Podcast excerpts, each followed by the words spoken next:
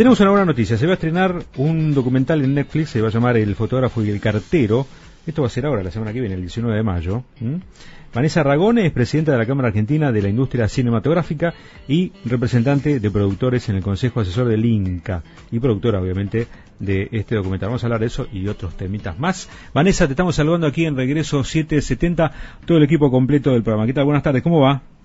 ¿Qué tal? ¿Cómo les va a todos? Bueno, gracias por atendernos, Vanessa. ¿eh? Bueno, eh, contanos un poquito acerca de este documental, El fotógrafo y el cartero. Es una película documental, un largometraje documental que revisa y trata la, historia del asesinato de José Luis Cabezas en 1997, eh, el proceso eh, judicial ¿no? que, vino después y, bueno y los efectos que nosotros consideramos que, y toda la movilización social que el crimen este, produjo, los efectos que tuvo en nuestra sociedad y en la política argentina. Eh, se va a estrenar el 19. El 19 se estrena en, Netflix, ya se vio en el Bafisi en tres funciones que fueron muy gratas y muy emocionantes. Y, bueno, y es un recorrido por esta historia que, por supuesto, para, para cualquier periodista argentino es una historia bien sabida pero nos dado cuenta de que algunas nuevas generaciones, incluso de gente que trabaja con, con nosotros, con Alejandro, que es el director, y conmigo, por ahí no lo tenían tan claro, digo, quizás conocían algo del caso, quizás conocían las frases, no se olviden de cabeza, pero estaban como, como un poco se iba perdiendo eh, el, hilo de la historia, y nos pareció que era relevante contar eh, lo que sucedió y lo que y la conmoción que produjo y lo que movilizó eh, a nivel social el asesinato de un periodista. Sí, eh, Vanessa, ¿cómo te va? Edgardo Chini, saluda, buenas tardes. ¿Qué tal? Buenas tardes. Eh, sí, además digo, para uno que, que labura mucho en este, en este oficio, también digo la, la importancia de, de seguir manteniendo fresca la figura de, de cabezas, ¿no? En lo que tiene que ver con, con lo que sucedió a partir del cumplimiento de, su rol, ¿no? De su rol, de su rol profesional. ¿No se va a, exhibir entonces en, ni en el Gomón ni en ningún otro cine? ¿No tenés circuito cerrado al respecto? No, es una película que se hizo con, colaboración de Netflix y va a su pantalla posterior a, su exhibición en el y que bueno, que sí, fue muy agradable de ver. Estoy viendo el tráiler, ¿aparece Dualde entrevistado? Sí, Dualde está entrevistado en la película. Así es. Es una entrevista. Eh, central. Bueno, una larga entrevista, pero central, digamos, son, son la entrevista a Gabriel Bici, al doctor Robecki, que fue el abogado de la familia, eh, al doctor Casó, pero bueno. Bueno, es la época de la maldita policía, ¿no? La maldita policía de, de, ese momento. ¿Estaba Closig en esa época? Se me mezclan la, la creo que estaba, ¿no? Claro. Claro, es que Dualde tiene una relevancia central en la historia y está en la película bastante eh, y justamente lo que lo que un poco la, gran duda del momento del asesinato de Cabezas era bueno eh, era un ajuste de cuentas era un mm. mensaje de la maldita policía era eh, una cuestión entre políticos era lo que finalmente terminó este, yo no, no, no, quería, no, quería spoilear tanto no no voy a este, spoilear más pero pero justamente spoilear tanto la, pero aparece aparece en el en el en el, en el tráiler eh, aparece en el tráiler. Eh, porque incluso la la maldita policía también no sé si está en el equipo de trabajo de investigación pero Ricardo Rajendorfer eh, eh, trabajó mucho en, en, aquella etapa de la, también de la investigación ¿Está? Patán en la Está Patán, el amigo Patán, bueno, bueno. El entonces, amigo Patán que dice unas frases espectaculares. Y el amigo, el amigo Patán, no, yo creería que no, no, no puede faltar este, en todos estos tipos de, de propuesta y además que le puso el cuerpo este como corresponde al asunto. Eh, te quería llevar un poquito también al tema, nosotros abordamos mucho de, aquí de Regreso 770 todo lo que fue el conflicto a partir de la situación que terminó con la con la renuncia de, de Puenzo, ¿no? Y sé que vos también te posicionaste este incluso en lo que fue la, la manifestación y la movilización allí a, a las puertas del del Inca. Eh, mi pregunta es, eh, ¿hasta qué punto esto quedó en un enmaranamiento, no sé si dije bien la palabra, eh, en esta este, compulsa entre Tristán Bauer y, y, Puenzo o hasta qué punto va a empezar a traer respuestas concretas a, la situación que vive la, la, industria argentina ¿no? en el tema cinematográfico, principalmente para, para los productores independientes. ¿no?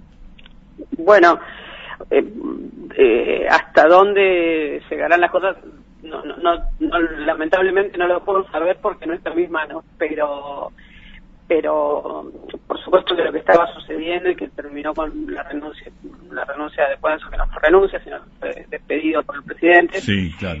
Eh, vale, la corrección, vale, la corrección vale la corrección. No pero es que todo llegó a un realmente escaló a un lugar en el que no es habitual que nuestra actividad escale escaló bastante feo.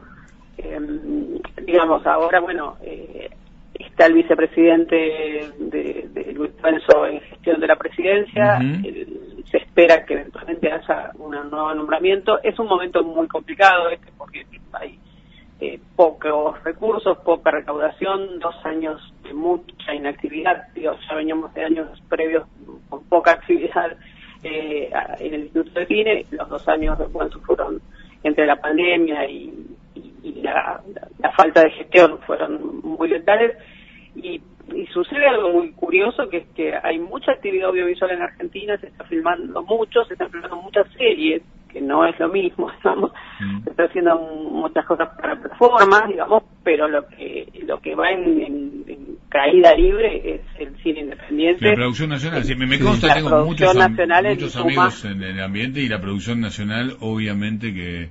Y además la idea de quedarse sin ley de fomento, digo, una catástrofe. No, todo eso junto es una tormenta perfecta que, que, se podría haber evitado. No, no, deberíamos, no era necesario llegar a este punto de, preocupación, de angustia, falta de trabajo para mucha gente. Digo, mucho de lo que se está filmando se está filmando en la ciudad de Buenos Aires. Claro.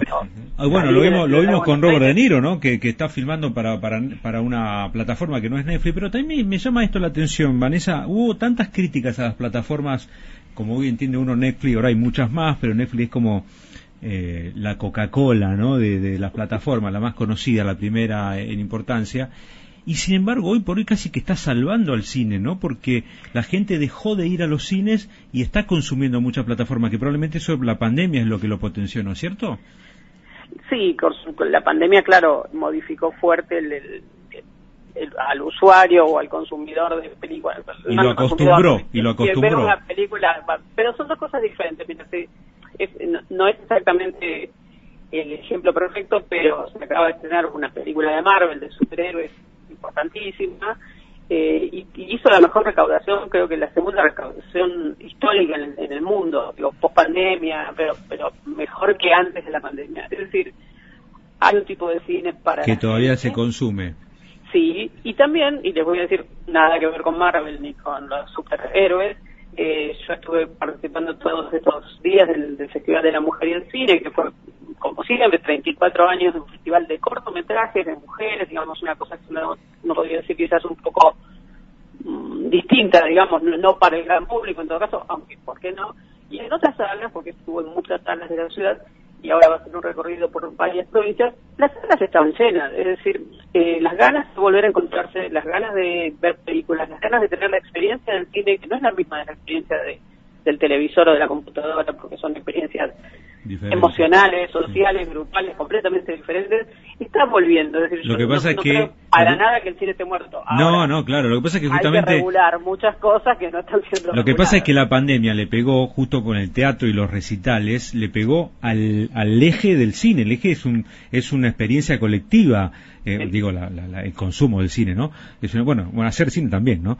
Eh, es una experiencia colectiva, o sea, la gracia del cine es que se, nos riamos todos al mismo tiempo del mismo chiste, que nos, nos emocionemos todos, que todos tengamos sensaciones de asombro. Acá, acá, una política de reducción de presupuesto en lo que tiene que ver con la cantidad de jornada de rodaje, en lo que tiene que ver no, pero yo me refiero a lo que pasó con la pandemia que nos obligó a, a, tener que estar encerrados. No, está bien, pero digo, como respuesta hoy por hoy, el cine de productores independientes tiene una situación donde está complicado para subsistir. Se, se, retrasa mucho el cobro y demás y, tenés bueno hay todo un debate acerca de si debe haber un subsidio subsidio tan importante o la película tiene que ser, este, se tiene que, digamos, autofinanciar, ¿no? Lo que eh, Vanessa, yo creo que ese debate eh, debería, digo, y lo hablo también porque lo hablo con, con amigos, digo, ¿no? Directores y demás, digo, que ese debate eh, me, involucro, digo, debemos darlo, ¿eh? digo, no hay que escaparle a, ese debate que se da en lo que tiene que ver con la opinión pública cuando eh, fácilmente, ¿no? Un poco creo que Federico iba por ahí, ¿no? Fácilmente dice, no, ¿para qué vamos al cine? Digo, y tal, porque en realidad es, es para alimentar a tales artistas y nada más, después no pasa nada, digo, ¿no? Este, hay que darlo, hay que animarse a darle ese debate, ¿no? Miren, no, es, que es un debate un poco, un poco... Eh, Complejo. No, no para nada, porque es un poco básico. Claro. Eh, yo, escuché el otro día a Hernán Lombardi, que la verdad que no puedo bueno, no, haya que escuchar a Hernán Lombardi, pero hay que escucharlo. Pero él dijo una... pero ahí no hay debate, ahí no, digo, ahí no, no, ahí se dificulta la posibilidad de un debate serio. De este, de este nivel, yo soy diputado y entonces a mí me pagan el sueldo por cuatro años y después me tienen que reelegir y a Pablo Echave se lo pagan por siempre son ridiculeces.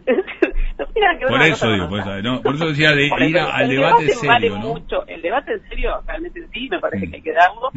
eh, la idea de, del, del cine que no ve nadie es una mentira, es una fantasía. El cine, el cine es primero una expresión cultural y artística de, y, e industrial. Entonces, el cine primero da trabajo a todo el mundo, trabajo registrado, trabajo en blanco eh, valor agregado. El cine tiene como en su aspecto industrial a una película más chiquita e independiente. Bueno, pero algo parecido sucedió sucedió con el ah. fútbol, ¿no? El fútbol para todos, si, si el Estado debería subvencionar o subsidiar al fútbol en un momento o no. Yo creo que ese debate acerca de las mayorías, las minorías, eh, dónde va el dinero, yo creo que ese debate cuando la cosa está mal también aparece mucho más fuerte, cuando, cuando, cuando, hay gente que no tiene para comer y ven, che, ahí se va plata para el subsidio para el cine, está el que dice, ¿por qué no mandamos para los comedores? porque no se puede, claro. es muy sencillo, porque hay una ley una ley que pensó una manera de financiar al cine sin tocar la plata de la gente que necesita comer. Que claro, que lo pagan las mismas entradas del cine, ¿no? Absolutamente. Entonces, digo, no, no, hay manera de que esa plata vaya a pagar comedores, se toca una nueva ley. Pero a la vez, si así fuera, estaríamos desatendiendo un sector importantísimo de nuestra cultura, nuestra industria, una industria que hace ingresar muchos, muchos millones de dólares. Pero además de digo, una película que se hace en el Inca usa un pedacito de su presupuesto, lo pone a veces el Inca y no siempre. Luego salimos a buscar coproductores internacionales, prevendemos nuestras películas, negociamos las plataformas y juntamos un montón de dinero, porque una película es un montón de plata, para hacerla. Esa película ingresa divisas del exterior, esas que tanto necesitamos, que nos, los dólares que tanto queremos, las películas ingresan divisas, las películas luego se venden al exterior y vuelven a ingresar divisas. Es decir, lo que el Instituto de Cine pone en una película, cuando lo pone, es un porcentaje, no pone el 100% mm. de ninguna película. y una película es mucho más que lo que el instituto mm, pone. Nos convenciste, Ahora, No, pero además, además no inventamos la rueda en la Argentina. Los de cine existen en todas partes del mundo porque todo el mundo considera muy necesario, desde Francia hasta Corea, tener una cinematografía propia porque genera mucho valor agregado, te hace conocido en otros países. Ustedes lo han visto que ahora nos pasamos viendo mm. cosas coreanas ¿De dónde? Y, se genera cultura, interés por, por, la comida coreana y un montón de cosas. No, y al revés también, y al revés también, claro. Bueno, ahora ahí se vino Robert De Niro a filmar en Buenos Aires, seguramente eh, va a generar interés para promocionar también a Buenos Aires, una mezcla de todo, ¿no? Todo, todo por supuesto. Eh, entonces, eh, cuando decimos eso, esa, cuando vamos a esa discusión tan básica, de si las películas son eh, vistas o no vistas, digo, a veces son muy vistas en Argentina. A veces yo creo que la gente, la gente va a Nueva York por las películas. Si no hubiera películas, no hubiera ido a Nueva York nunca, porque es una ciudad ¿o no? Los norteamericanos lo saben desde el día uno, digamos, que, han, que han, nos han educado en su cultura. Claro no digo que sabemos más de los Estados Unidos que, de, Tucumán. No hay ninguna duda ninguna duda. más Arkansas que es cierto.